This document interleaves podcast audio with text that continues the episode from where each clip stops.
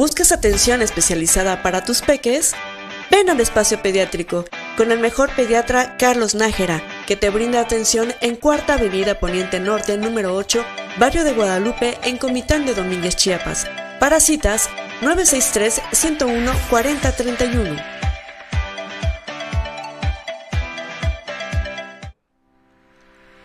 Mejor atención para tu adulto mayor está en la residencia geriátrica Los Sabinos, ya que cuenta con un equipo de especialistas de la salud con perfil gerontogeriátrico, convencidos de la necesidad de atención integral de la población adulta mayor. Encuéntrala en Avenida Josefina García sin número, Barrio Los Sabinos, en Comitán de Domínguez, Chiapas. Citas al teléfono 963-108-9500. Residencia Geriátrica Los Sabinos.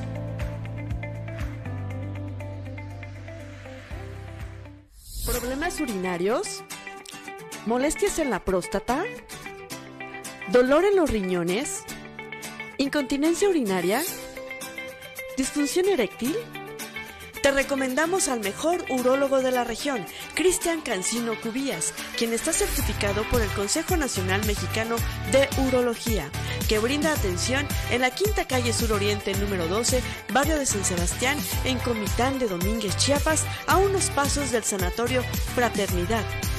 Teléfono 963-632-5079 y para urgencias 963-112-1266.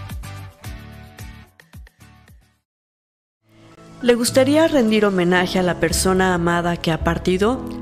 Funerales Figueroa. Contamos con espacios realmente confortables y modernos, nos preocupamos por buscar la mejora continua en nuestros servicios, somos empáticos en las emociones y tendemos la mano para crear un homenaje de despedida a quien parte. Estamos para servirle en los teléfonos 963-132-1807 y 963-129-6886. Funerales Figueroa. Somos profesionales en servicios funerarios.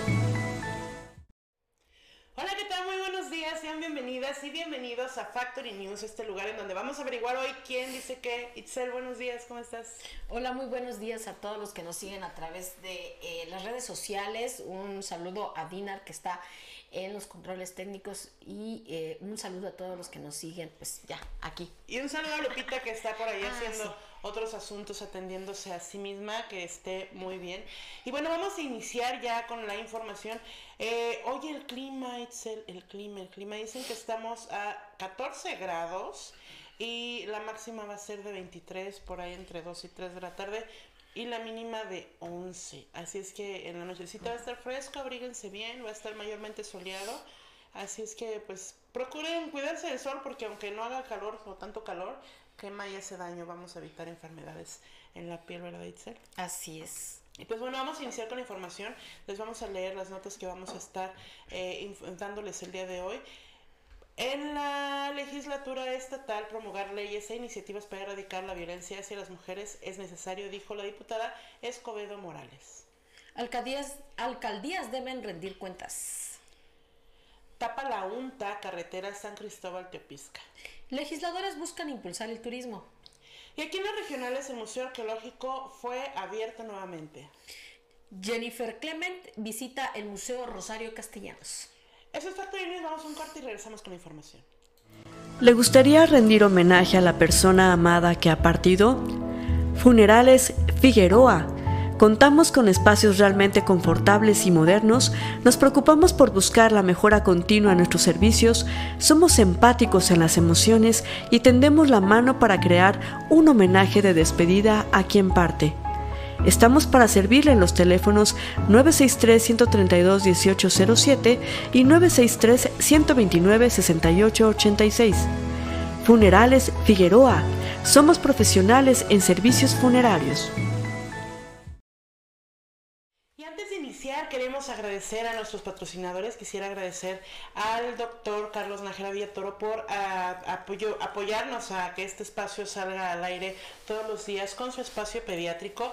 Espacio pediátrico es un lugar en donde pueden encontrar los servicios de odontopediatría, cirugía pediátrica, neumonología pediátrica, cardiología pediátrica, alergia e inmunología pediátrica, tamices auditivos, cardiológico y metabólico, todas las vacunas del sector público y privado.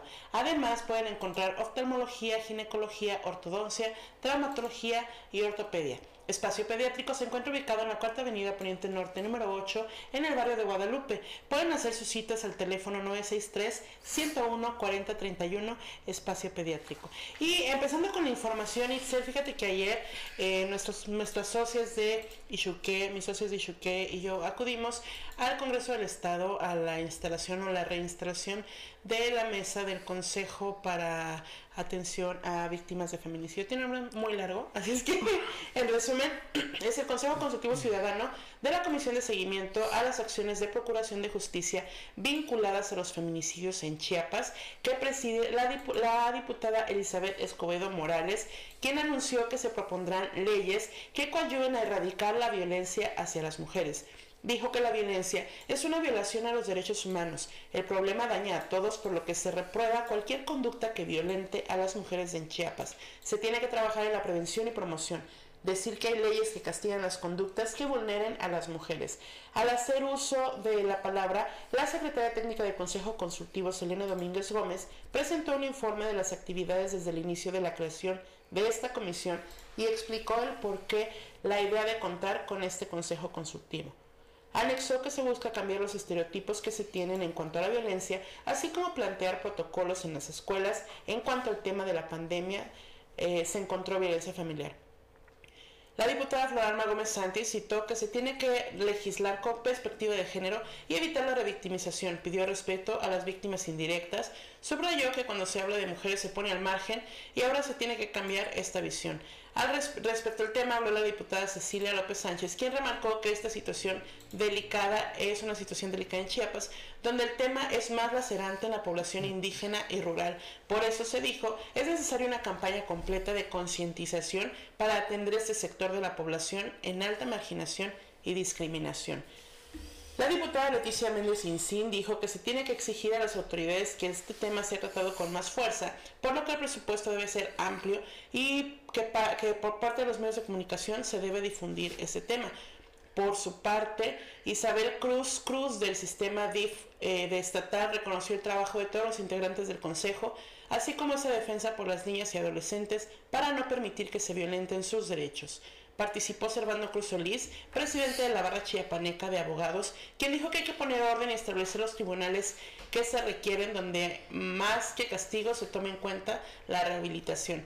Y al hacer uso de la palabra Candelaria Rodríguez, Candelaria Rodríguez Sosa, anotó que el exhorto que se emitió de buena fe debe ir un poco más allá para incrementar el presupuesto del 4% de los ayuntamientos y dependencias de gobierno para combatir la violencia de género en este mismo tema coincidieron las activistas y líderes de asociaciones civiles Rosa Isabel Zavala, Alejandra Robelo Cruz, Magda Jan Argüello, Yamil Trejo, Fanny Ochoa y nuestra compañera Guadalupe Gordillo. Y así como les decía, ayer estuvimos allá en esta actividad de Itzel y entonces eh, tuvimos la oportunidad de presenciar toda esta actividad que se desempeñó. Estuvimos hablando ahí este, de los asuntos que ocupan a la violencia de género, la prevención, la atención y la erradicación de esta violencia y cómo es importante que los municipios apoquinen con su presupuesto no solo el 4%, pero de entrada pues ya sería un muy buen incentivo para que las labores de las direcciones de equidad de género se lleven a cabo. Y para hablar de este tema, Itzel, va a estar aquí, eh, bueno, vía Zoom, Gaby Figueroa, eh, los miércoles con Gaby Figueroa desde Notas de Café Avenida y le damos la bienvenida. Gaby, ¿cómo estás? Muy buenos días. Gaby, hola. no está Gaby. Mira, me estoy diciendo que está y siempre no está. Bueno, pero hablando un poquito del tema, sí, es muy poquito el, presupuesto, y, pero lo más importante que se puede eh, eh, buscar en estos casos, con, sobre todo con los municipios, es, es poner y capacitar al personal que va a estar al frente de estos temas tan álgidos y de estos temas que, que no se debe, no se requiere personas improvisadas, se requiere personas preparadas, personas que estén comprometidas para erradicar sobre todo el tema de la violencia en los municipios teniendo en cuenta que los municipios eh, deben de eh, tratar el, tema de las de las zonas rurales, que está muy abandonada en ese en ese tipo de, violencia. Parece que estuviera de que todas las, las, las y los las directoras de equidad de género solo se dedican a, a la ciudad. A la ciudad y no van a los a, las rancherías, no van a las zonas rurales, no van a las a las este al, campo, porque no se quieren arriesgar y no se quieren enfrentar a los usos y costumbres porque son muy duros los usos y costumbres, pero entonces se requiere personal capacitado y se requiere personal con verdaderos ganas de hacer las cosas. Exactamente.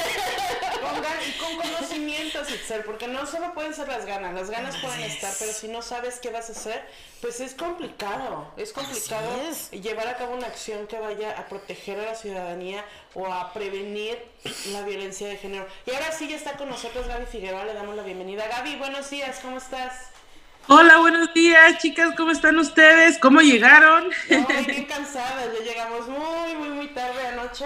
Ya ves con esto del bloqueo y la carretera, la autopista que está en reparación y demás. Sí, se, les juntó todo. Sí. Pues bien, qué bueno que, que las, las sé que están bien. Este, el día de ayer nos reunimos finalmente aquí en Tuxtla Gutiérrez por un motivo muy especial, no sé si ya lo comentaron. Las actividades del Consejo Consultivo y Ciudadano. Así es. Efectivamente, eh, ya están en marcha los trabajos del Consejo Consultivo Ciudadano de la Comisión Especial contra los Feminicidios en Chiapas, de las cuales somos parte como este, medios de comunicación y pues, en, en base a una asociación civil que ustedes presiden. Y pues bueno, la verdad que vi mucha voluntad, este, también eh, mucha asistencia, creo que este, eso es bueno, porque si bien sí veníamos trabajando colegiadamente, ayer se desbordó eh, eh, la asistencia en el aula del Congreso del Estado, muchas diputadas, pues obviamente este, nuevas totalmente, que para mí fue una grata sorpresa saber que no escogieron esa comisión porque sí les interesa el tema y porque sí saben el tema. Que no fue por política nada más. Efectivamente, este, la verdad yo quedé admirada con las diputadas indígenas eh, Cecilia López Sánchez y Leticia Méndez Itzín, que pues primero se dirigieron a la audiencia en su lengua materna, lo cual a mí pues me asombró y después este, ya que nos hablaron en español, pues nos explicaron la problemática que no solo es eh, los feminicidios, ¿no? Sino la incidencia de la violencia de la mujer y que es tratado este, este tema no solo como parte de, este, de una problemática social, sino en específico la mujer indígena ha sido muy discriminada en cuanto al acceso a la justicia. Le decía hace ratito, Gaby, este, hola Gaby. Hola. Le, decía hace ratito, este, Gaby, a, a Rosalba antes de que entraras a, a, pues a la cámara que ese, sí se requiere un tratamiento muy especial, sobre todo en esa zona, porque los ayuntamientos al parecer están enfocándose en la violencia que se vive en las ciudades, no en sus zonas rurales. No he encontrado, o casi no he encontrado una, una este, directora de equidad y género que se, que se dedique a a, pues, a capacitar a las mujeres que están en las zonas rurales, a, capacitar a las mujeres que están en, en las zonas indígenas. Eh, en Comitán he encontrado una, una pues directora de equidad de género que vaya a, los municipios a dar pláticas, que se enfrente con, con, esta, eh, con estas autoridades comunales que tienen usos y costumbres y que violentan a las mujeres. Y, le decía yo a, a, Rosalba, necesitamos personal preparado y necesitamos personal realmente comprometido y el 40, el 4% está, es muy poco todavía. Y estamos hablando sobre, aquí estás hablando de Comitán, que realmente no tiene, aunque sí hay población indígena, no hay una población tan grande eh, indígena como en Los Altos o en Margaritas o en Otintaria, en donde la población indígena está, es muy abundante, pero además está muy alejada de la cabecera municipal. Entonces, si hay poca atención de por sí hay mucho menos cuando las comunidades están lejos. Efectivamente, este, la problemática que ellas eh, plantean es que han sido invisibilizadas totalmente y ya que ellos cuando, este, primero, cuando tienen algún asunto familiar, pues obviamente las mismas autoridades, siendo varones, este, pues eh, no acceden a la justicia por esa misma causa, ¿no? Entonces ellas pedían eh, autoridades este, más acorde, pues, que sean mujeres para que les puedan ayudar y les puedan entender en esa problemática de violencia que ellos sufren y no revictimizarlas. Esa es una. Dos, eh, nuestra secretaria técnica, Selena Domínguez, eh, rindió el informe de todo lo que fue el año pasado, de los trabajos que hizo el Consejo Consultivo y ella este, nos comentaba, ¿no? Que solo él, este, tres ayuntamientos, tres ayuntamientos de los 123 más o menos, bueno, que ahorita ya nos quitaron un poco con los chimalama. Ya nos quitaron la carga.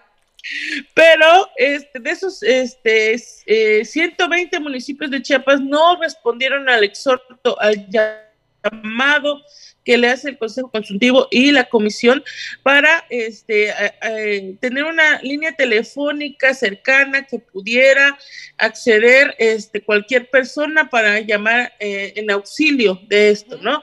Ya no digamos la capacitación de, los, de las autoridades, de, este, de, las, de las mujeres y también los hombres, ¿no? Que es necesario.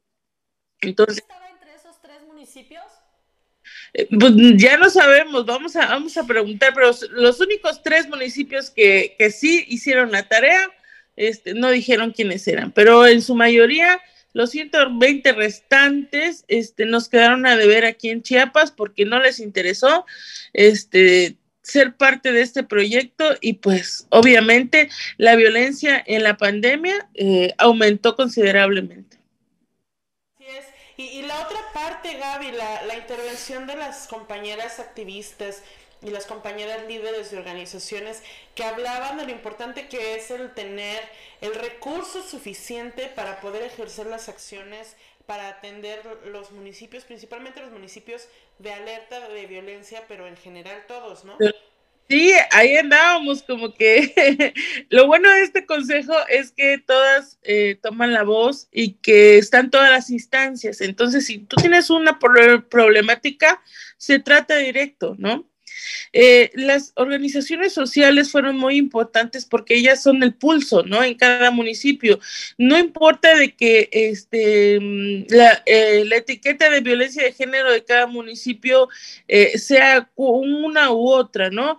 Este, las asociaciones llevan la voz a ese consejo para que se visibilicen estos hechos y puedan pues atenderse a la brevedad. Y es importante, como, como ustedes ahí en Comitán, que nos explicaran eh, el trabajo que vienen haciendo tan importante, eh, cuál es su compromiso, cuál, qué es lo que necesitan, ¿no? ¿Cuál es el siguiente paso? Porque no solo es estar eh, presente, sino seguir o darle continuidad a los proyectos, como los taxis rosas, como las despensas, como los servicios de salud, que es, o el acompañamiento a las víctimas, ¿no? Que eso era lo que mencionaban las asociaciones y que eh, a veces eh, el, eh, en lo legal se quedan cortos, se quedan maniatados acerca de lo que se debe de hacer y que pues no hay una reforma que les permita ir más allá en el caso también de la sustracción de menores. Y ese es un tema bien importante, Gaby, porque ¿cuántas mujeres no han desistido de sus denuncias por violencia familiar para poder recuperar a sus menores hijos. Efectivamente, y pues bueno, en ese está, en ese punto está el Consejo Consultivo, porque ya este, se ha hecho un análisis, un estudio, la propuesta de dictamen para que se reforme el Código Penal y el Código Civil, pero este, pues ahí quedó en el stand-by, en este cambio de legislatura, que esperemos que ya se retome y que podamos este a fin de año o, este pues ya que este dictamen se apruebe para que las mujeres violentadas y que aparte sufren por la sustracción de su menor hijo o sus menores hijos por su misma pareja sentimental, pues obviamente ya tengan un camino este, legal viable para recuperar a sus menores hijos. Sí, así es. Es bien importante. Ojalá que las legisladoras y los legisladores le pongan atención a este tema. Definitivamente yo creo que se va a tener que rehacer esto de las mesas de trabajo para poder informar el sentido de la, de la reforma, ¿no? Efectivamente, la verdad es que ya se había avanzado bastante. Eh, fue una cuestión eh, muy, este, por los tiempos más que nada, ¿no? Y, este, y pues bueno, yo creo que la diputada Elizabeth Escobedo Morales está en toda la disposición. Qué bueno que ella ha sido una parte fundamental que, que amalgama todo este tipo de, cuadros, porque la verdad, eh, insisto, ayer toda la gente que llegó y todas las instancias que asistieron fue impresionante.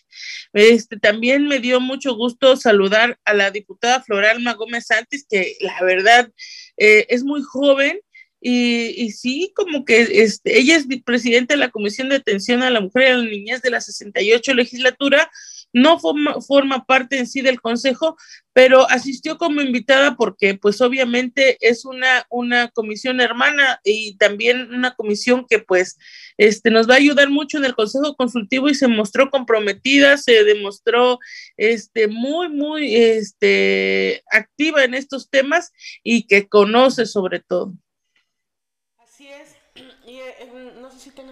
No, no, ya este, creo que todos los temas están este, eh, ya puestos sobre la mesa sobre esta, este tema. Hay mucho trabajo que se, que, se requiere y sobre todo visibilizar el, el qué se está haciendo con todos estos presupuestos, el, el qué se está haciendo con todas estas actividades.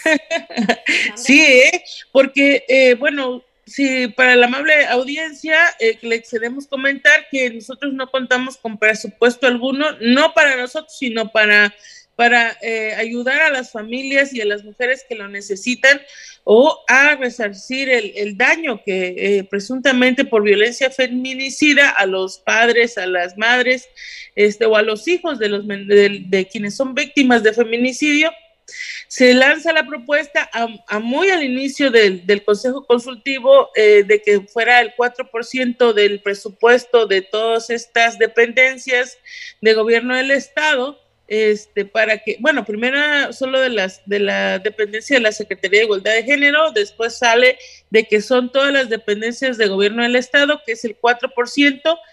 Algunas dependencias sí lo hacen, pero eh, también eh, no sé qué instancia nos cierra la llave y se sabe que está, pero no se ha tenido acceso a ese recurso. Y es ahí donde se necesita un consejo de vigilancia que no esté en, eh, este, en el, pues, en todo esto, que sea externo, para que pueda vigilar esa, ese tipo de, presupuesto y de verdad, de verdad, que se aplique y que se le dé a quien realmente lo necesita, porque está bien visto que aquí es, se acomoda a gusto los presupuestos y las cosas.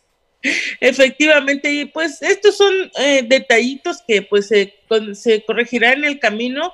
La 68 legislatura tiene toda la disposición de apoyar este, a este tema. Recordemos la Comisión Especial contra Feminicidios en Chiapas y es una comisión ordinaria. Entonces, este, yo creo que ya va encaminada muy bien para la cuestión de, de que nos den y ejercer un presupuesto. Así es, es bien importante que podamos tener acceso, o bueno, no nosotras, pero sí las familias víctimas de feminicidio. Y otra cosa que eh, destacó por ahí Alejandra Robelo es esta facilidad de que las, las familias que son sobrevivientes de feminicidio tengan acceso a los recursos de la Comisión de Víctimas, porque también esa es otra cosa, comentábamos nosotras el caso de, de Nayeli, en el que su familia se queda desamparada porque era, era ella quien proveía la asesina a su expareja y entonces Mari se queda con el bebé, con el niño de tres años y entonces se convierte otra vez en mamá y no hay todavía una instancia estatal que le garantice una estabilidad, ya no digamos vivir en la abundancia, sino que no le falte lo básico. Y entonces estas gestiones de parte de las instancias gubernamentales pues son necesarias y urgentes. Eso es, urgentísimas. Y yo creo que vamos a poner toda nuestra voluntad para que así sea y pues, se pueda obtener ya el recurso para que pues... Se, y, y los parámetros legales eh, que se necesitan claros, porque eso tiene que ser, para este, pues que ellos puedan acceder, porque una cosa es que tengamos el dinero y otra cosa que se pueda acceder, ¿no? Pues, muchísimas gracias, Gaby, por acompañarnos hoy aquí en Factory News. Muchas, eh, muchas gracias. Ya saben que es un gusto estar con ustedes cada miércoles y pues bueno, nos vemos pronto. Nos vemos el próximo miércoles. Que tengas muy buen fin de semana. Un abrazo. Gracias, hasta luego. Saludos a. Gracias. Excelente. Pues bueno, vamos a continuar con la información. Bueno, y hablando de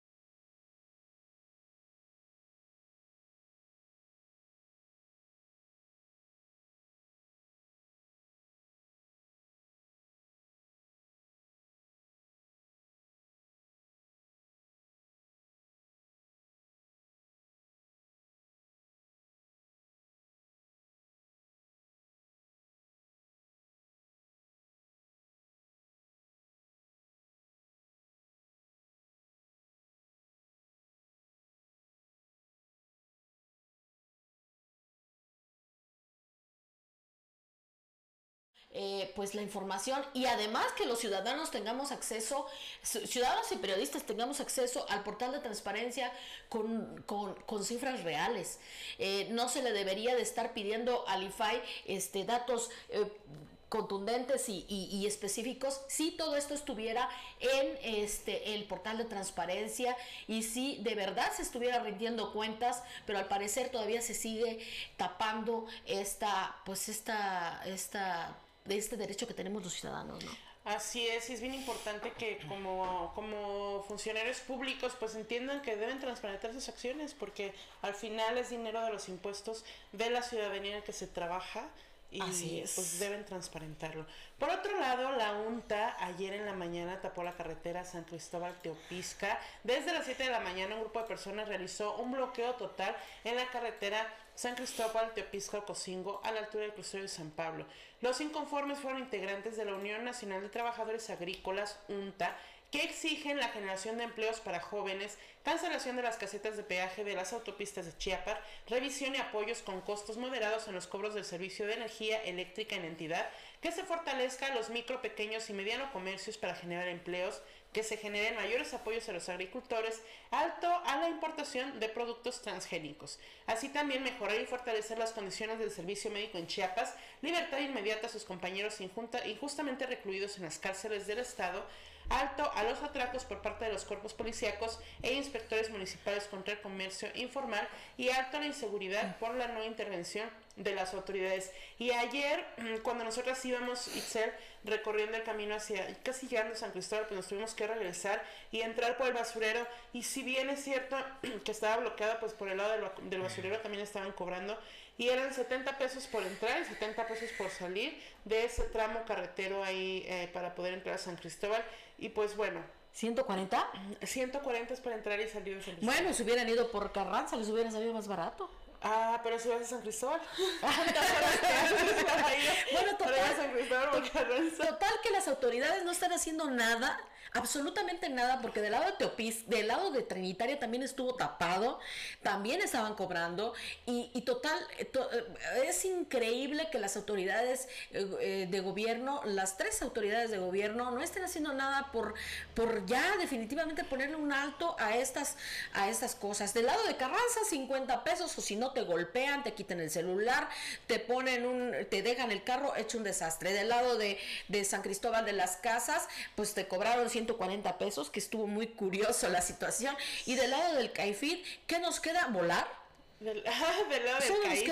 Ah, del CAIF, perdón. Este, nos queda volar nada más porque está visto que el, el, Estado de Derecho no se está aplicando en ninguna de las maneras. Y es muy curioso cómo la UNTA exige que no se cobren casetas de peaje es muy curiosa también y es muy curiosa que alto a los atracos de, de, de para los, los, comercios informales, señores. Si estás como comercio informal, ¿qué esperas tú si tú estás atracando al, al Estado, no?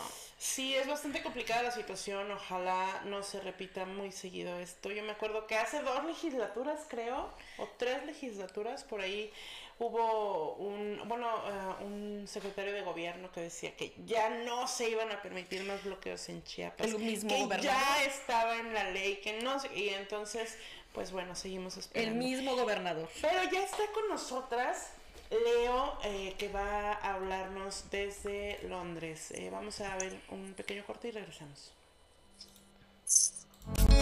Come with me, come, come with me. Take my hand, come, come with me.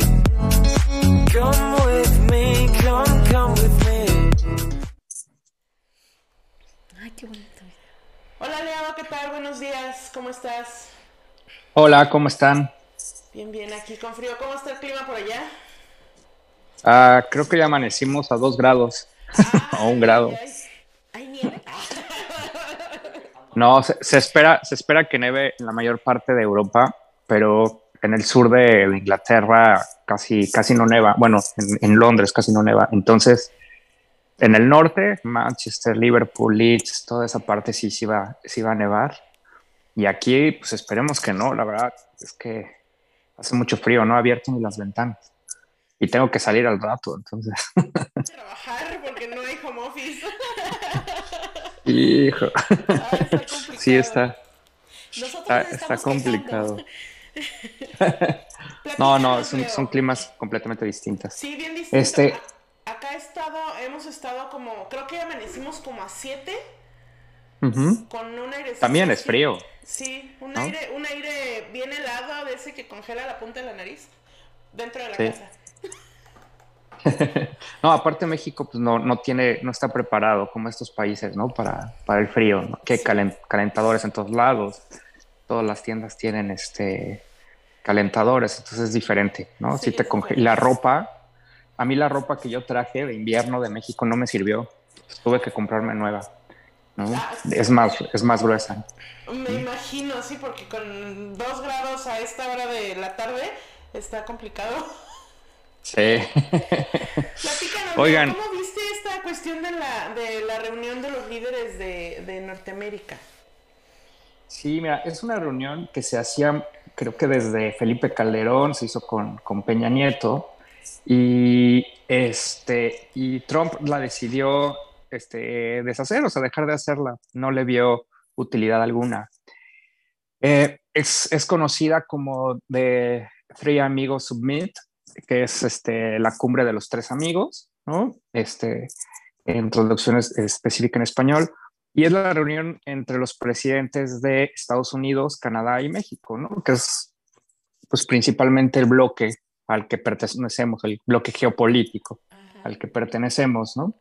Este, entonces es una reunión relativamente importante en el sentido que es mejor que suceda a que no suceda, ¿no? Apartamos por ese, ese punto. Es mejor tener estos contactos continuos con los, con los países y principalmente con el país que tenemos más relación, que es Estados Unidos. O sea, México tiene una cantidad de migrantes impresionante en Estados Unidos y el segundo país donde también la gente migra como mexicanos es Canadá. Entonces, es importante tener esta relación.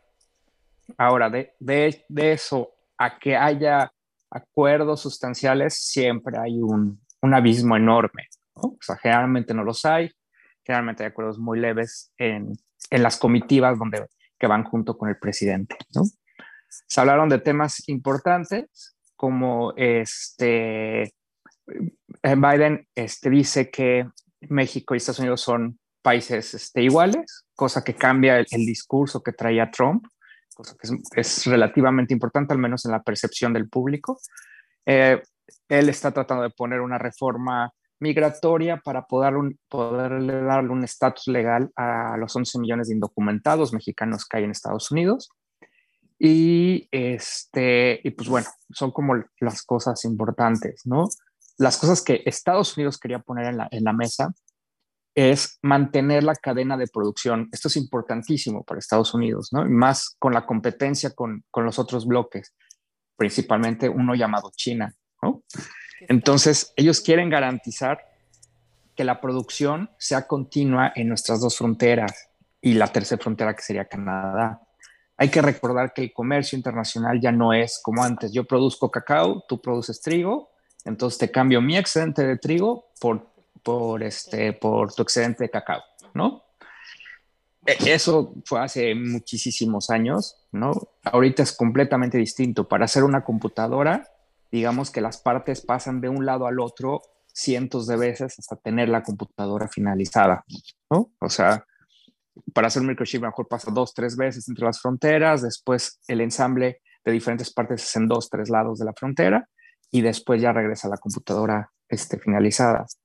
Pero esto a nivel global, o sea, pasa México, Estados Unidos, Estados Unidos, China, China, Taiwán, Taiwán, Canadá, Canadá, México, México, Estados Unidos, Estados Unidos, México y así hasta que sale esta, esta producción. Entonces Estados Unidos está muy interesado en esta parte por la competencia con Estados Unidos y por lo que pasó con la pandemia. De ahí mismo tenemos un discurso de nuestro presidente hablando de, de una cosa que se llama sustitución de, de, importaciones. La sustitución de importaciones era un programa que, que hubo en México de 1940, 1978, 1980. ¿no? Entonces, desde ahí es un programa pues viejo, ¿no?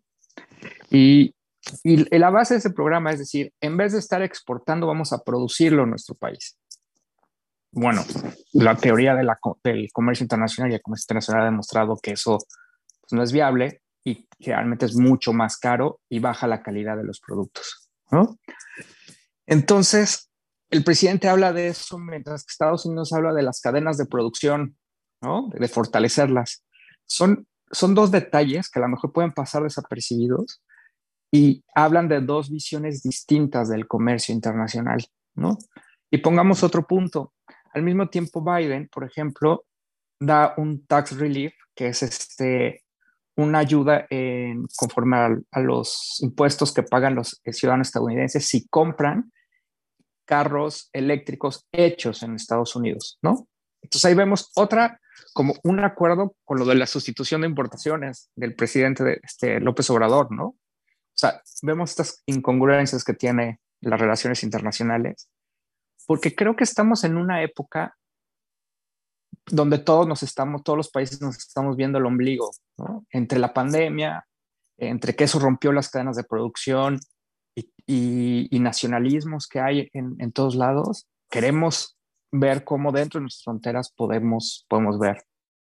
Eso es lo que marca la, la, la cumbre del 18 de noviembre de este mes, ¿no? Estas visiones, donde yo creo que más bien hay una transición, donde vamos a ver en los próximos años hacia dónde va. El comercio entre Estados Unidos no va a parar, es, es la frontera más transitada del mundo. O sea, no hay manera de, de pararla.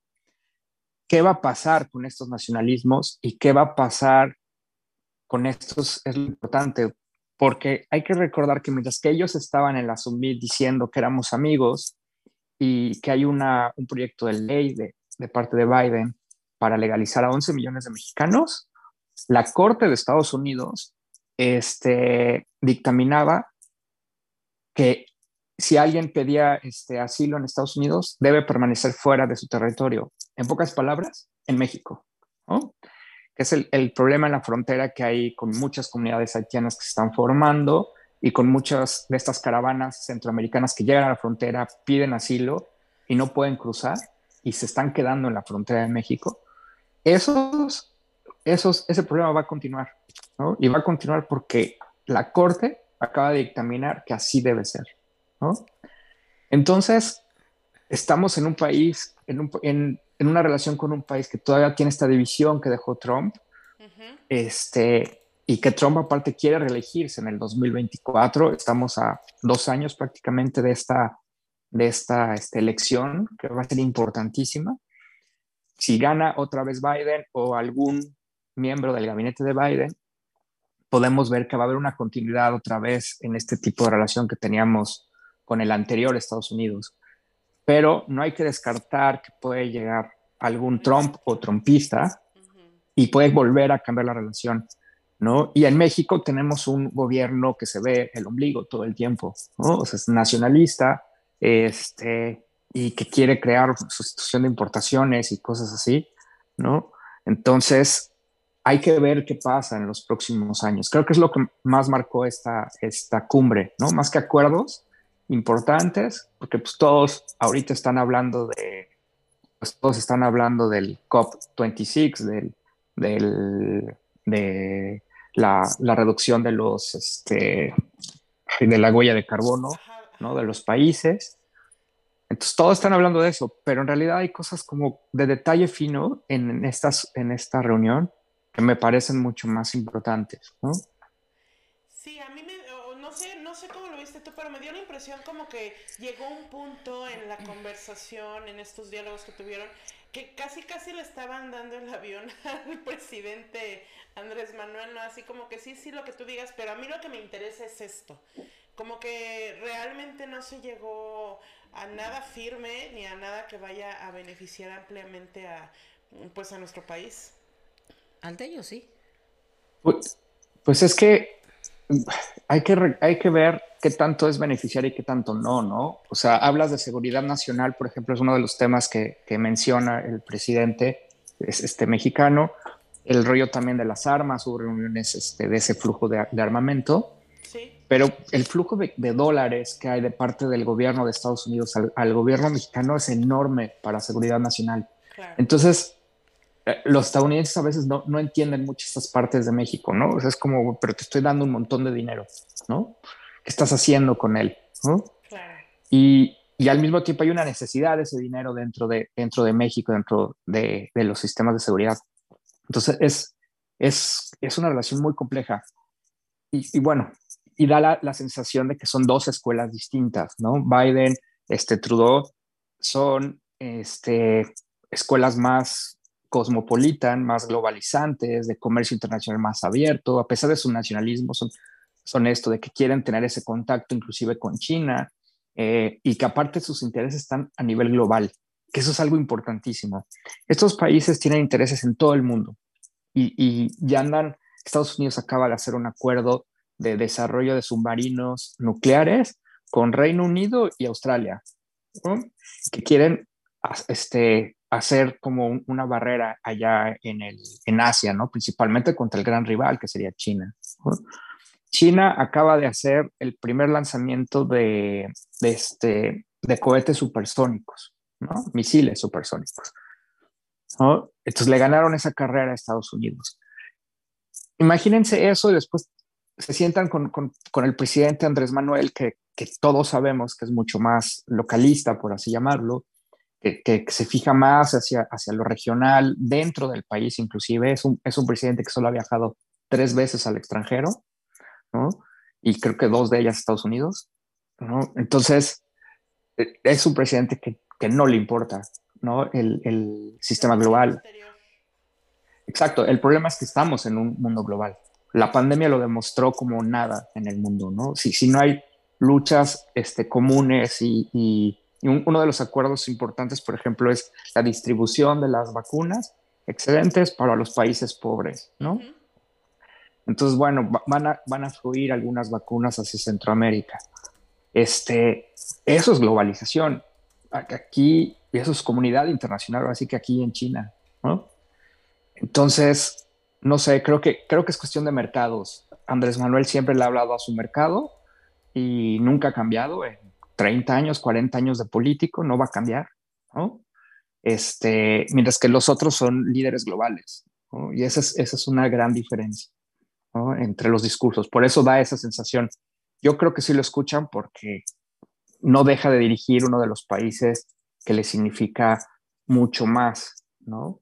Y están muy pendientes de lo que pasa internamente en el país. ¿no? Eso, eso me queda a mí clarísimo. Es, Leo. Pues muchísimas gracias por ampliarnos la visión. Creo que siempre es necesario verlo desde afuera, porque si tú buscas aquí en México noticias sobre la cumbre, pues hablan del excelente desempeño del presidente en esta cumbre.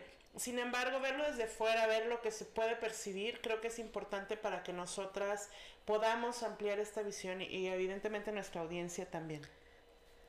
Muchísimas gracias por invitarme. Muchas gracias, Leo. Y nos estamos viendo en dos semanas, en una semana, en dos semanas creo. O tengan otro tema, ustedes me dicen y lo vemos. No tengo inconveniente. Excelente, Leo. Muchísimas gracias. Nos estamos viendo pronto. Un abrazo. Abrazo. Bueno, Bye. y seguimos. Hasta luego. Bueno, y seguimos entonces con pues, las noticias. Los legisladores buscan impulsar el turismo.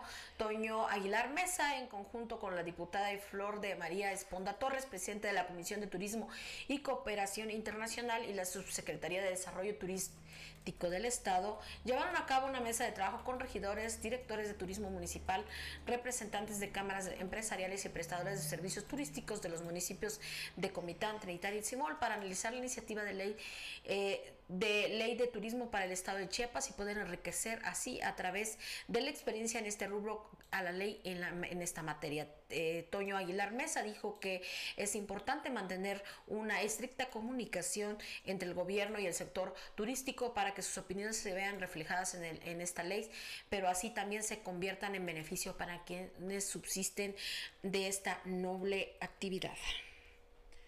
Y por otro lado, en las noticias regionales, el Museo Arqueológico de Comitán fue abierto por fin después de varios años con esta situación de la pandemia que estuvo cerrado. El Museo Arqueológico de Comitán abrió de nuevo sus puertas. Eh, eh, esto se llevó a cabo la mañana de ayer con presencia de autoridades culturales y también de autoridades del área de salud que eh, estuvieron supervisando que se llevara todo con las medidas pertinentes. Este museo fue construido en 1940 y comparte espacio con la biblioteca Rosario Castellanos y alberga vestigios que han sido este, localizados en Comitán y aquí en la región. La visita al público de este espacio será de 9 a 3 de la de 9 de la mañana a 3 de la tarde de martes a sábado y cuenta con personal capacitado para recibir a los visitantes. Asimismo, informaron que pronto se van a reactivar las noches de cafeína. Al respecto de la zona arqueológica Tenac Puente, señalaron que no se encuentra con las condiciones para volver a abrir esta zona arqueológica, pues debido a más del año y medio de, de confinamiento y de que estuvo sola pues, este mantenimiento, y por la poca difusión que se le ha dado a las visitas no son constantes, por eso pues no se le ha dado prioridad a la reapertura. Estuvo en el evento la síndica municipal de Comitán, Gabriela Durán, la directora de Turismo y Economía Municipal, Ana Gabriela Ramos Morales, con personal del Instituto Nacional de Antropología e Historia, e Historia que fueron las y los encargados de dar, eh, de cortar el listón reinaugural de este recinto arqueológico. Bueno, y eh, con mucho gusto vimos la llegada de Jennifer Clement, que visitó al Museo Rosario Castellanos, la autora de la novela que inspiró la multipremiada película Noche de Fuego, y, escritor, y el escritor Carlos Tower, grandes escritores representantes del Club PEN Internacional, estuvieron eh, el día de ayer en el Museo Rosario Castellanos de Comitán en un evento organizado por el Centro PEN Chiapas Pluricultural y con el el apoyo de Cultura Municipal, además de inaugurar el Centro PEN en Chiapas, en, el, en la ciudad de San Cristóbal de las Casas. Dicho evento fue organizado por eh, el, el, grupo literario Guardiana de los Vientos, eh, también este, con el apoyo del Ayuntamiento de Comitán, a través de la Dirección de Cultura y del MUROC, y fue dado, y fue dado con motivo de esta inauguración de las oficinas que está que estarán en el San Cristóbal de las Casas Chiapas. La presidenta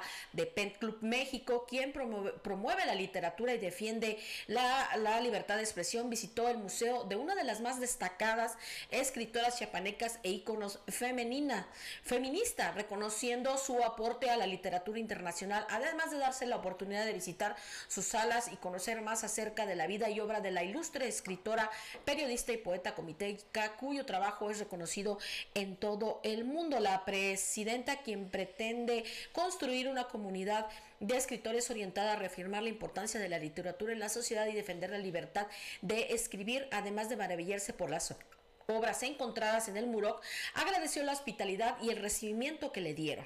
Eh, durante la visita a este museo se llevó a cabo un programa que inició con un recorrido por las instalaciones. Posteriormente, la actriz y promotora eh, cultural Isabel Araujo interpretó junto a Itzel Altuzar un fragmento de la obra El Eterno Femenino, la cual denuncia y critica las condiciones de opresión que vivía y viven las mujeres mexicanas aún. Eh, después se llevó a cabo la poesía, la la poesía de eh, varias voces, la poesía a varias voces que se llevó a cabo en la con participación de Angélica Altuzar, Itzel Altuzar, Alejandro Irán, Alejandra Laguna y el pequeño Héctor González Altuzar.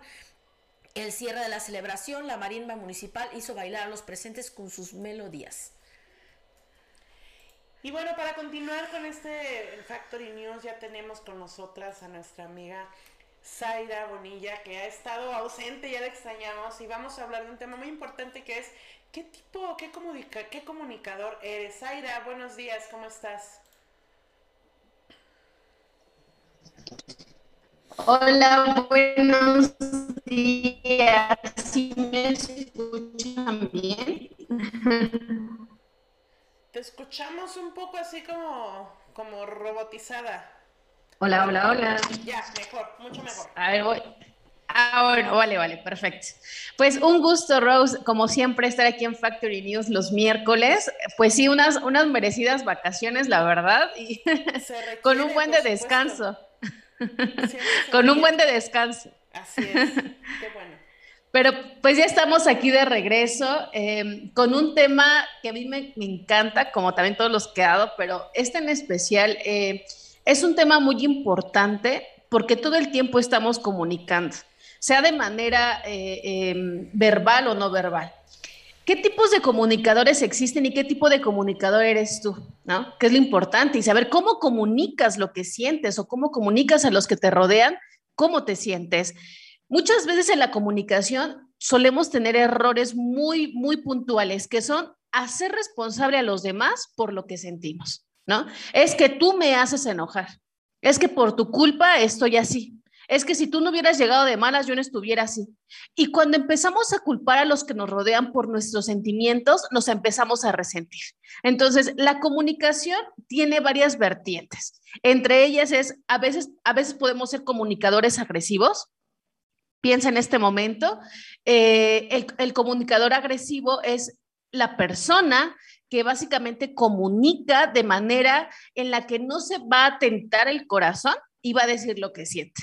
Eh, son personas demasiado directas, van directo al grano, van directo a la yugular, no les importa si estás chillando, no les importa si te van a hacer sentir mal, lo que ellas quieren es desahogar su sentimiento. El típico de apúrate, cállate, vete de aquí, te estoy diciendo que la otra vez tú no me ayudaste y por eso te lo estoy diciendo ahora, es que tú eres un bueno para nada, por eso siempre estás de flojo. Son personas que tienen un lenguaje muy agresivo, muy directo, que por ser directo no significa que sea asertivo. Eso es importante, porque muchas veces y el segundo y el segundo em, tipo de comunicación es el pasivo. Muchas veces el pasivo puede pensar que el agresivo es una comunicación asertiva, pero no, no porque comuniques directamente significa que comunicas bien. ¿vale? Eso es algo muy importante. El comunicador pasivo regularmente es el que se queda callado, ¿no? Lo hicieron enojar, eh, en algún momento alguien le hizo una grosería y prefiere irse chillar al cuarto que decirlo. ¿No? Prefiere quedarse guardado porque sabe que regularmente cuando lo va a decir va a llorar enfrente de la persona o se va a inhibir o las palabras se le van a borrar de la mente y no va a saber qué decir. Entonces, regularmente el comunicador pasivo suele guardarse todo, pero cuidado, el comunicador pasivo va a ser solamente por un tiempo, porque el momento en el que él guarde, guarde, guarde, va a haber un momento donde debe explotar y va a ser tal vez hasta peor que el agresivo. ¿No? ¿Cuántas personas conocemos que de pronto explotan y dicen, ay, es que siempre estuviste tan calladita, es que nunca contestabas y mira, ahora contestas y dices, porque pasaron de un extremo al otro. Es, es un fastidio también quedarse callada, como es un fastidio siempre estar gritando, gritoneando a la gente, ofendiendo a la gente. En, en algún momento eh, podríamos pensar, entonces, ¿cuál es la comunicación correcta? ¿No? Pero antes de ir a esta parte, ustedes en este momento de comunicador agresivo pasivo, traen a su mente a personas que les rodean o ustedes mismas? En mi caso yo digo que a veces soy pasiva, a veces agresiva y a veces como que estoy en un punto medio, o sea, como que logro comunicar lo que siento, pienso, opino de forma más certera. Generalmente como que en las relaciones familiares es donde yo ubico que de repente soy un poco más agresiva y en las relaciones eh, públicas o interpersonales fuera de casa, es donde me cuesta más a veces ser como expresar bien lo que opino. No sé si esto es posible o si somos solo un tipo de comunicador. No sé cómo es ahí. ¿Tú cómo, cómo te pasa, Titzel? Yo, yo pasé de ser pasiva a agresiva. O sea, era muy pasiva, mmm, tan pasiva que rayaba en, ah, como así se decía en mi tierra. y de repente me, los últimos años me he vuelto un poquito más agresiva, mucho más agresiva con mis relaciones personales, con mis relaciones, con mi relación familiar. Eh, ya este ya hasta me dicen tantito y me dicen una cosita y ya agredo y antes no era así era más más pasiva más este como que aguantaba más, era más la olla de presión hasta que hubo un punto en el que se destapó, se tiró el, el, este, la campanita de la olla de presión y ahora ya no me paran, creo. Muy bien, al final recuerden que nuestra comunicación es social. ¿No? En algún momento, en tu caso, Itzel, el ser de eh, eh, comunicadora pasiva en algún momento hay que reflexionar sobre qué te hizo ser ahora una comunicadora agresiva, ¿no? Porque tenemos un ámbito social, es como en algún momento, imagínate eh, eh, un, un, animal o un cachorro que todo el tiempo lo golpea. Regularmente es un perro que no se deja agarrar, te va a mordisquear, te va a morderse, te va a aventar. Eh, y eso es instinto. Ahora imagínate como humanos, cuando sufrimos violencia, cuando sufrimos acosos, cuando, por supuesto que nuestra comunicación se puede volver más agresiva, más impulsiva. Conozco a, una persona que sufrió eh, eh, muchísima violencia y ahora es una persona muy agresiva en su comunicación, ¿no? O sea, contesta de manera rotunda, no se deja, dice, a mí ya no me lo van a volver a hacer y, lo, y lo responde, lo dice. Entonces, recordemos que nuestra comunicación es muy social. En tu caso, este, Rose, pues al final también es social porque se refiere a un ámbito. Una, no voy a hablar igual a mi jefa que a mi pariente, que, que al otro que lo veo ya lo conozco bien, pero la otra me da mi salario. O sea, al final de cuentas, por supuesto que nuestra comunicación va a cambiar, ¿no? Cambia a nuestra conveniencia de alguna manera. Pero algo muy importante es que hay un tipo de comunicación que nos rige mucho más. Y esa es tu comunicación. O sea, hay una que te va a regir siempre, ¿no? Al final de cuentas, aunque tu trabajo pueda ser tal vez comunicador, comunicador un poco más medio, que vamos a ir ahorita a continuación a eso, puede ser que en la mayoría del tiempo realmente sea una comunicadora agresiva, ¿no? Entonces, esa es la que me gobierna más. ¿Cuál es el punto medio? Y más bien, yo quisiera decir, no es el punto medio. Podemos pensar agresivo, pasivo, ¿y qué hay en medio? En medio no hay, no hay nada. Básicamente, esto que voy a mencionar es otro tipo de comunicación que no es un medio, es otro tipo de comunicación, que es la comunicación asertiva. Con la comunicación asertiva es en algún momento, voy siempre a dirigir mi comunicación hacia mí mismo. Siempre le digo a mis pacientes, no hay mayor verdad en tu vida que lo que tú sientes. Sí, pero es que yo creo que mi mamá está enojada porque ya le preguntaste, No, entonces no adivines, no somos adivinos, no somos brujos, pregunta, di, eh, este, verifica la situación. Pero eso no nos gusta a los seres humanos, es muy tediosa la comunicación asertiva en algún momento cuando estamos acostumbrados a lo anterior. ¿Vale? ¿Qué es la comunicación asertiva? Básicamente es comunicar de manera correcta lo que siento en primera persona.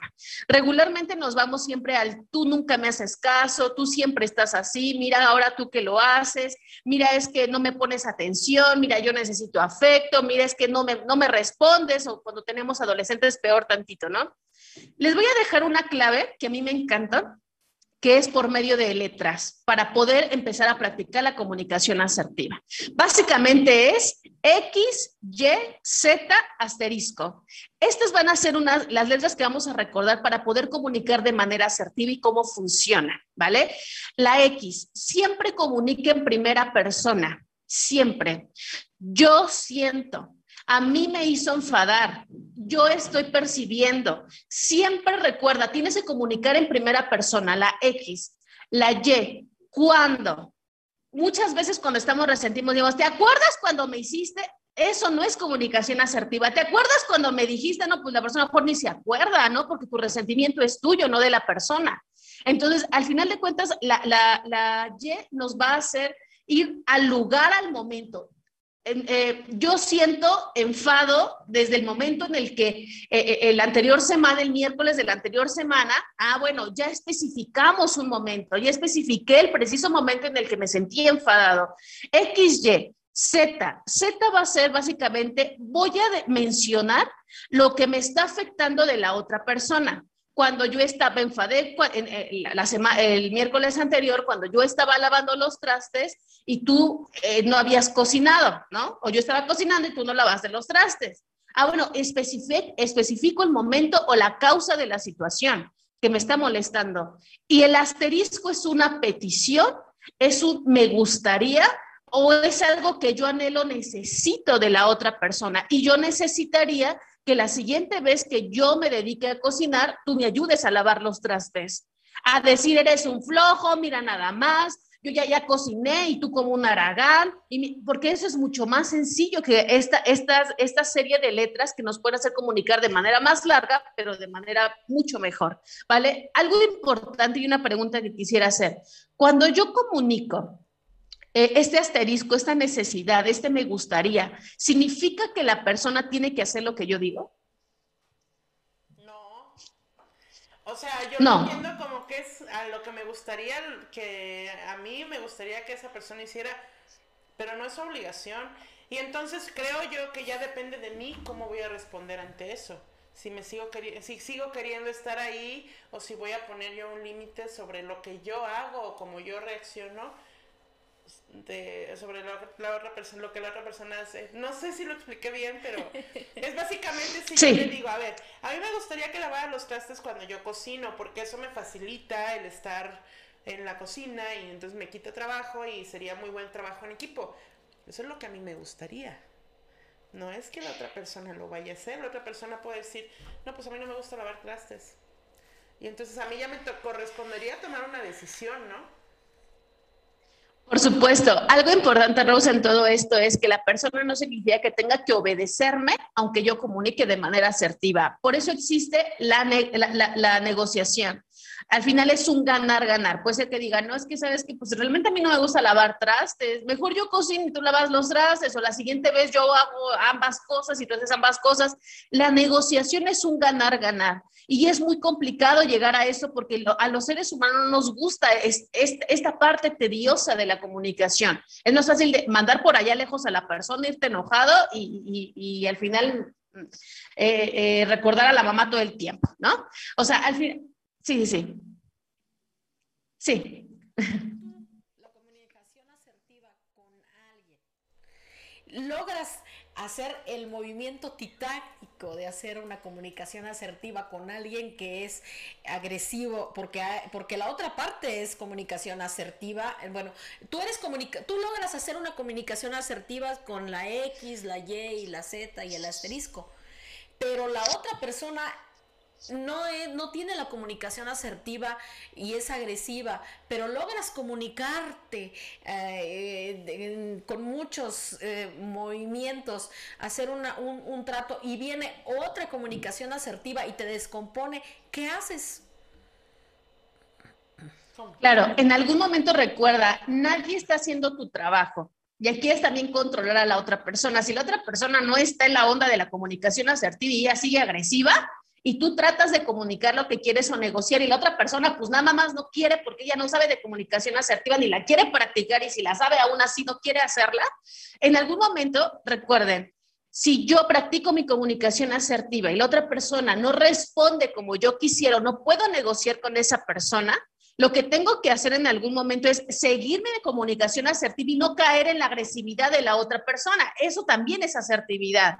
Es que ella me, yo le contesté bien, pero ella me contestó mal y ya después yo le contesté mal. Entonces, por su culpa, eh, ya caí otra vez en mi comunicación. No, aquí no es así, no es así, ¿vale? no funciona así. Entonces, al final de cuentas, tú, tú lo que vas a hacer es mantenerte en esta comunicación porque es tu salud mental. Si la otra persona es agresiva y, se va a morir así por su comunicación agresiva, en algún momento los límites los estás poniendo tú de manera asertiva, lo más que puedas. Si ese comunicador, comunicador hacia tu persona sigue siendo agresivo, lo mejor es poner, pintar una raya y sabes que con él no puedes hacer ningún trato aunque sea tu mamá, sea tu papá, sea tu hijo, sea tu vecino, sea quien sea. Son comunicaciones tóxicas que en algún momento lo que necesitas y si, sabes que no puedes llegar a ninguna negociación, no, no se presta para nada, lo mejor que puedes hacer es pintar tu raya y nada más comunicar lo necesario, porque sabes que el meterte en ese lío de comunicación te va a dejar mal a ti. Y recuerda, lo primero aquí es tu salud mental, ¿vale? Sí, porque es difícil lidiar con una, con dos comunicaciones ah, este, agresivas. ¿Y cómo corrijo? ¿Cómo corrijo mi forma de comunicarse? Primero, sé consciente. Antes de cualquier cambio que tengas que hacer en tu vida, sé consciente. Sé consciente de lo que estás haciendo. Sé consciente si eres agresivo o eres pasivo. Primero puede, tienes que diferenciar en qué situación te encuentras. Segundo, Vea, tienes que ir a tu pasado y ver qué tipo de comunicadores has tenido en tu vida. Si has tenido comunicadores agresivos, si has tenido comunicadores pasivos, tienes que ir de qué raíz tienes para, para, elegir ese tipo de comunicación, ¿no? Hay, hay, incluso también personas que tuvieron papás agresivos en comunicación y ahora son pasivos porque todo el tiempo era de cállate, siéntate, no hables, cállate, cállate, cállate, cállate, cállate. Y ahora les preguntas si se quedan callados y no saben ni lo que sienten o no saben cómo comunicarles. Dicen, es que ahora no sé por qué no puedo decir lo que siento. Pues porque siempre tuviste una autoridad en tu vida y lo que te necesitas es sanar esa autoridad para cambiar tu comunicación. Aquí, aquí básicamente también es nuestro pasado. Entonces son dos cosas puntuales que puedes hacer. Ve a tu pasado y fíjate qué, qué, qué progenitores y qué tipo de comunicadores en tus progenitores había para saber tú qué tipo de comunicador eres y también tienes que ser consciente de cómo comunicas y en qué ámbitos comunicas, tanto de manera agresiva o de manera pasiva, ¿no? Puede ser que mi trabajo sea más más neutral, pero en mi casa sea más neurótica, ¿no? Y a lo mejor dicen, ay, ¿a poco tú gritas? No, pues sí, pero en el trabajo no gritas, porque pues sabes que ahí no, no, no es el lugar, ¿no? Pero regularmente te gobierna la neurosis, entonces ese es tu tipo de comunicación. Entonces, son dos cosas puntuales que puedes empezar a hacer. Practique este X, Y, Z asterisco, que digo, parece un poco burdo, pero necesitamos hacerlo al menos con esta pequeña clave que nos permite hacer un cambio. Y si puedes chutarte unos videos de asertividad, leerte un video, este, leer, eh, perdón, un, libro de comunicación asertiva que son buenísimos, hazlo. O sea, hazlo, porque eso va a cambiar tu manera de pensar y tu manera de hablar. Recuerda que todo lo que somos es por lo que decimos. Pues muchísimas gracias, Aira. La verdad que siempre nos dejas pensando en nuestras interacciones con otras personas y cuando estabas mencionando los tipos de comunicación, se me, me, me acordé que hace unos años yo tenía comunicación con una persona que se jactaba de ser muy directa. Es que yo soy muy directa. Yo no te voy a decir las cosas con rodeos, pero en este ser muy directa era muy grosera con las personas. Era muy hiriente con las personas y no le importaba porque ella es muy directa y muy franca y siempre va a decir las cosas como son. Entonces yo me acuerdo que una vez le dije, bueno, es que una cosa es que seas directa y otra cosa es que seas cruel. Y tú no eres directa, claro. eres cruel. Y a veces andamos por la vida, y esto lo digo porque estaba pensando también en las veces que yo, por ser directa, he sido cruel y, y pues tampoco se van a andar por la vida haciendo pedazos a otras personas porque a mí me gusta ser directa, ¿no? Claro, al final no podemos normalizar la violencia con ser directos en la vida, ¿no? O sea, no podemos irnos con, con o sea, no podemos normalizar la violencia con que, ay, así soy yo. O sea, y sí, así eres tú, pero pues así, así puedes cambiar, ¿no? Al final de cuentas. Y recuerda, la persona agresiva va a seguir hasta que yo no le ponga un límite, al menos hacia mi persona, ¿no? Puede ser agresiva quien lo permita, pero yo tengo que poner un límite de esto, sí. Y dices bien, y dices bien, porque ah, yo fui víctima de violencia ah, en el noviazgo y, y dices, al principio sí respondía, llevo muchos años practicando taekwondo, llevaba muchos años practicando taekwondo, ahorita no se nota, ¿verdad? Este, pero llevaba muchos años practicando taekwondo hace mucho, mucho, mucho tiempo y, y, al principio respondes con golpes, responden con, agresividades y llegas a un punto en el que dices, bueno, si, eh, si esa persona ve que yo no respondo, eh, él no va a hacer nada, él va a ver que yo no estoy respondiendo, que yo no estoy, no lo estoy atacando y va a cesar la violencia. Y eso es mentira. Eso es mentira. O sea, sigue la violencia, siguen los golpes, siguen las, las, las, este, las agresiones y, parece increíble que, que, que, no, no para. O sea, ni porque tú te quedes callada, ni porque sigue, sigue, sigue, sigue y sigue, sigue. O sea, todo el tiempo es este, es este, la agresividad y no van a parar las personas de agredirte eh, eh, si no haces algo, ¿no? Pero asertivo.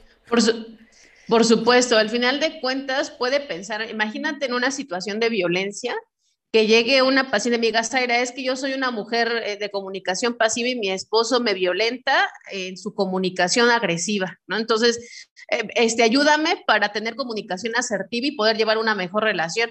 Pues al final de cuentas, si esa persona sigue siendo agresiva y aunque tú seas asertiva te sigue dañando, aléjate. O sea, no por ser asertivo significa aceptar todo. Eso es importante. Yo voy a ser un comunicador asertivo y no por ser asertivo necesito soportar, soportar al agresivo y soportar al pasivo, porque deben tener un pasivo en mi casa, está bien canijo. Ese que le preguntas, ¿qué tienes? Y dice, nada. ¿Y qué te pasa? Nada. Y, pero te ve enojado. No, no estoy enojado. También tener un comunicador pasivo, por supuesto que es tedioso. Entonces, al final de cuentas, ser un asertivo, un comunicador asertivo no significa aceptar todo, ni permitir todo, ni aguantar todo. Significa simplemente elegir y tener la elección de que mi salud mental es más importante antes que en algún momento, por supuesto, comunicar bien, pero mi salud mental es primero, ¿vale? Y recuerda, si eres un, un, comunicador muy agresivo en tu vida o muy pasivo, pues ahí es una señal de alerta para ti, ¿no? Tengo que poner un límite, eso no significa, por ejemplo, si es tu hijo, pues no vas a renunciar a tu hijo y lo vas a mandar por allá lejos, o lo vas a abandonar, por supuesto que no, a comunicación de una a comparación de una pareja, por supuesto que no lo vas a abandonar, pero la ventaja con tu hijo es que tú le puedes enseñar ese tipo de comunicación, porque si él es agresivo contigo, ¿de dónde lo aprendió? Nuestros hijos son nuestro espejo, ¿no? O de dónde lo vio, de qué, tipo de crianza ha llevado. Entonces, eh, solamente quédense con esto. Básicamente, ser asertivo no es normalizar la violencia ni aguantar nada. Ser asertivo simplemente es buscar mi salud mental y si no, no encuentras la salud mental con quien te rodea, mejor pinta tu raya y busca mejores relaciones. Excelente. Pues muchas gracias, Zaira, por acompañarnos este miércoles. Nos vemos la próxima semana. Claro que sí. Cuídense muchísimo. Que tengan excelente día. Un gracias, Zaira. Gracias. Chao. Y pues bueno, ya estamos a punto de terminar este programa Factory News. Quisiera agradecer al doctor eh, Cristian Cancino Cubías, que nos hace favor de patrocinar este espacio. Él es el mejor urólogo de Comitán, está certificado por el Consejo Nacional Mexicano de Urología. Recuerden que este es el mes del cáncer de próstata y él tiene una promoción en este mes de 900 pesos por la consulta y algunos estudios urológicos. Entonces vayan por favor, prostáticos más bien, vayan por favor. Él está ubicado en la quinta calle suroriente número 12, barrio de San Sebastián a unos pasos del Sanatorio Fraternidad. Su número telefónico es el 963-632-5079 y si tiene alguna urgencia puede llamar al 963-112-1266 para atender infecciones urinarias en mujeres y hombres, incontinencia urinaria, litiasis urinaria, pielonefritis, balanitis, hematuria, hiperplasia benigna de próstata, prostatitis, uretritis, nocturia, enfermedad de perionía, enfermedades de transmisión sexual, cáncer urológico como cáncer de próstata, de pene, de testículo, de uretra, de vejiga, etcétera, así como disfunciones sexuales masculinas. Y antes de terminar este espacio, quisiera hacer un comentario, por ahí Dina me va a apoyar, a poner una imagen de un mural, en esta imagen todavía no está terminado, pero es un mural que se está pintando en la unidad deportiva aquí en Comitán. O bueno, ya se terminó de pintar en la unidad deportiva de aquí de Comitán. Aparentemente este es un, mural que se pintó en torno hablando de eh, lo que se conmemora mañana, que es el Día Internacional de la lucha por la erradicación de la violencia en contra de las mujeres. Y pues bueno, este mural... Eh, coincidimos, coincidimos compañeras activistas en que es un mural revictimizante porque muestra a una mujer con los ojos vendados. De un lado le están dando un puño y de otro lado le están dando las flores. Me gustaría que fuéramos conscientes como sociedad, que las mujeres nos damos cuenta de cuando nos violentan, que alrededor de la violencia de género, de la violencia familiar y de la violencia en el noviazgo que tiene tendencia a ser violencia feminicida, pues hay condiciones psicológicas que no son fáciles de tratar y no es un échale ganas, sino es un amiga date cuenta y no es una amiga ya déjalo, que son situaciones que las autoridades tienen que atender porque es su obligación y su responsabilidad. Y ahora sí que vulgarmente dicen por ahí, para eso les pagan, tienen que hacerlo mejor tienen que hacerlo mejor, y Eh, a mí me parece bastante violento que hayan puesto un mural como este en un espacio en donde niños y niñas van a hacer ejercicio con sus familias y entonces están recibiendo el mensaje de que pueden golpear a una mujer, ella ni se va a dar cuenta y para que los perdonen pues le llevan flores. O sea, el mensaje, quizás el mensaje no hubiera sido, no era su intención y es por ello que recalcamos en la primera nota que tuvimos hace unos instantes en donde la, este, pues donde fueron en Tuxtla Gutiérrez, eh, falta personal capacitado para este tipo, para este manejo de temas. No es nada más agarrar una, una, este, pues una dirección de equidad y género porque a mí me toca y eso es y habla de mujeres. No, no es nada más eso. Hay que buscar las maneras y los tips para poder llevar a cabo un mensaje. Hay mujeres, como decías tú, tras este, antes de que se empezara esta transmisión, hay mujeres que son que sí merecen estar en ese lugar. Mujeres como Rosario Castellanos mujeres que, que están empoderadas y que y que llevan un mensaje positivo de, de, de, ser el espejo de esas mujeres que están sufriendo y de esas mujeres que están siendo violentadas y diciendo te quieres ver como Rosario Castellanos pues acude a, la equidad de género nosotros podemos tener tu respuesta no no un, un cartel donde te demuestra lo que tú decías no golpes flores y, ciegas, porque sí, sí, uno sí se da cuenta, sí se da cuenta de que estamos siendo violentadas. El, problema es el miedo y son, no solamente es que no nos demos cuenta, sí nos damos cuenta, es la falta de dinero, los hijos que nos atan, eh, la familia, la cultura y, las amenazas. No es un puño, no es, no, no, no es que, no es que estemos ciegas es que hay mucho contexto y el personal que está a cargo quien haya hecho eso de, debe de, este, de cambiar su, su punto de vista. Debe cambiar la visión que tiene sobre la violencia de las mujeres porque no queremos ni una asesinada más aquí en Comitán y estos mensajes son mensajes de violencia simbólica y les encargamos. Muchísimas gracias por acompañarnos hoy en Factory News Excel. Muchas gracias. Muchas gracias, muchas gracias a todos los que nos siguieron y esto es... Esto es Factory News en donde ya vimos por hoy. ¿Quién dice qué?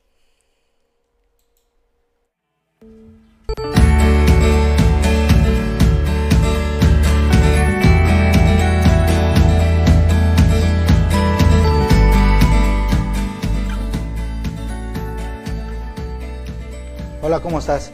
Mi nombre es Cristian Cancino Cubías, soy especialista en urología y aprovechando que se acerca el mes de noviembre, que es el mes de cáncer de próstata, aproveché a hacer esta cápsula para informarte sobre esta enfermedad. El cáncer de próstata es el cáncer número uno en el mundo en hombres, siendo eh, aproximadamente diagnosticados en el año aproximadamente un millón y medio de pacientes en el mundo y de los cuales aproximadamente 400.000 quizás fallezcan por esta enfermedad. Eh, eh, México, desgraciadamente, aparte de ser el cáncer más común, es el cáncer la causa número uno de muerte por cáncer en México. Desgraciadamente, la causa de que este cáncer sea muy letal en México es por el diagnóstico tardío, ya que muy pocos pacientes acuden de manera apropiada o en, en su momento adecuado a hacerse el diagnóstico. ¿Qué edades sería recomendable hacerse el diagnóstico? Todos los pacientes que no tengan ningún familiar que haya tenido cáncer de próstata, se tendría que empezar a estudiar a partir de los 45 años. Si tú tienes algún familiar que haya tenido cáncer de próstata, tendrías que empezar a estudiar a partir de los 40 años. ¿Qué síntomas da el cáncer de próstata? El cáncer de próstata en 90% de los casos no tiene ningún síntoma, el paciente está clínicamente sano, pero empieza al desarrollo de esta enfermedad. Eh, se puede eh, intervenir síntomas del crecimiento prostático, que eso es benigno, que es disminución del calibre del chorro de la orina, que cuando tiene ganado uno de orinar tiene que salir corriendo, que puje uno para empezar a orinar, que tarde más tiempo en el baño, pero eso se relaciona más con la patología benigna, pero puede estar relacionado la patología benigna con la maligna. Algunos piensan que el crecimiento de la próstata tiene que ver con el cáncer de próstata y realmente son dos enfermedades completamente diferentes que actúan en la próstata. Eh, este, ¿Qué signos da el cáncer de próstata? Ningún signo.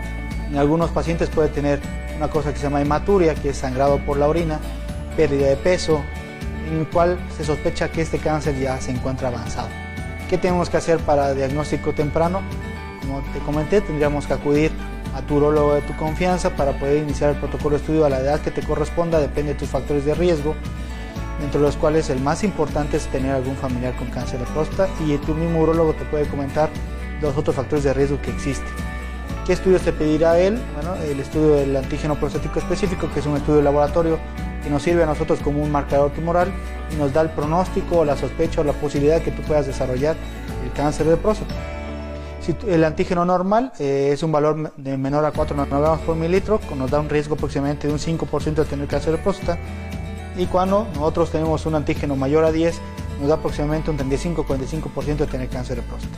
Si tu antígeno estuviera en, la zona gris, que sería mayor a 4, menor a 10, se tendría que realizar la fracción libre del antígeno prostático para valorar si tu riesgo es como si tuvieras menos de 4 o si tuvieras más de 10.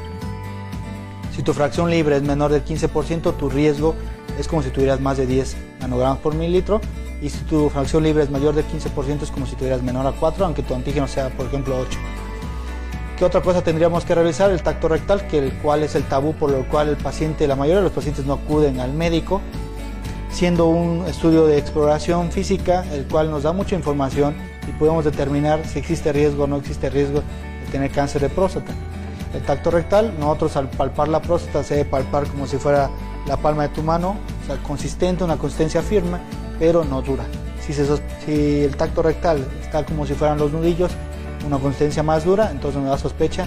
Entonces tendríamos que pasar del diagnóstico de sospecha al diagnóstico de, certeza, que sería la biopsia transrectal de próstata, guiada comúnmente por ultrasonido, en la cual consiste en hacer un procedimiento endorrectal con ultrasonido bajo anestesia y poder realizar este, 12 piquetes a tu próstata y esas muestras, esas 12 muestras, mandarlo al patólogo para que nos ayude al diagnóstico.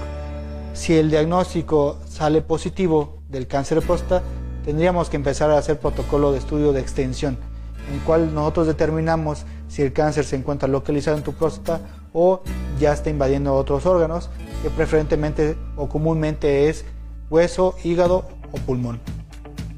¿Cómo se hacen esos estudios? Pues mediante una tomografía doppelerica con contraste y un gamagrama óseo, ya que el cáncer de próstata su lugar favorito es la columna por un plexo eh, que se, llama plexo de Baxon que comunica la próstata con el sacro y facilita la invasión temprana de la columna por este cáncer, aunque este cáncer realmente es de muy lento crecimiento. Este cáncer es un cáncer hormonodependiente que depende de su crecimiento de la testosterona, que es la hormona que produce nuestros testículos y la hormona que nos determina como hombres. Entonces, en su momento dado, si diagnosticamos que el cáncer de próstata es un cáncer local el paciente es candidato todavía a una cirugía que se llama prostatectomía radical, la cual tiene el beneficio de la curación. Pero si el paciente ya tiene invasión a otros órganos, ya no es candidato a a la cirugía por los riesgos que existen y sería candidato a una cosa que se llama bloqueo androgénico total. Y como te comenté, el cáncer de próstata, su eh, crecimiento es por la testosterona, entonces tendríamos que limitar la producción de la testosterona, la cual se puede hacer de dos maneras, mediante la, extirpación de los testículos, que son los productores de la testosterona, o con medicamentos que hacen la misma función, inhibiendo tus, una hormona que se llama hormona liberadora de gonadotropinas, que estimula al testículo la producción de, de testosterona, y unos, unos medicamentos que se llaman antiandrógenos, que inhiben al receptor de andrógenos ya en la célula donde activa este órgano.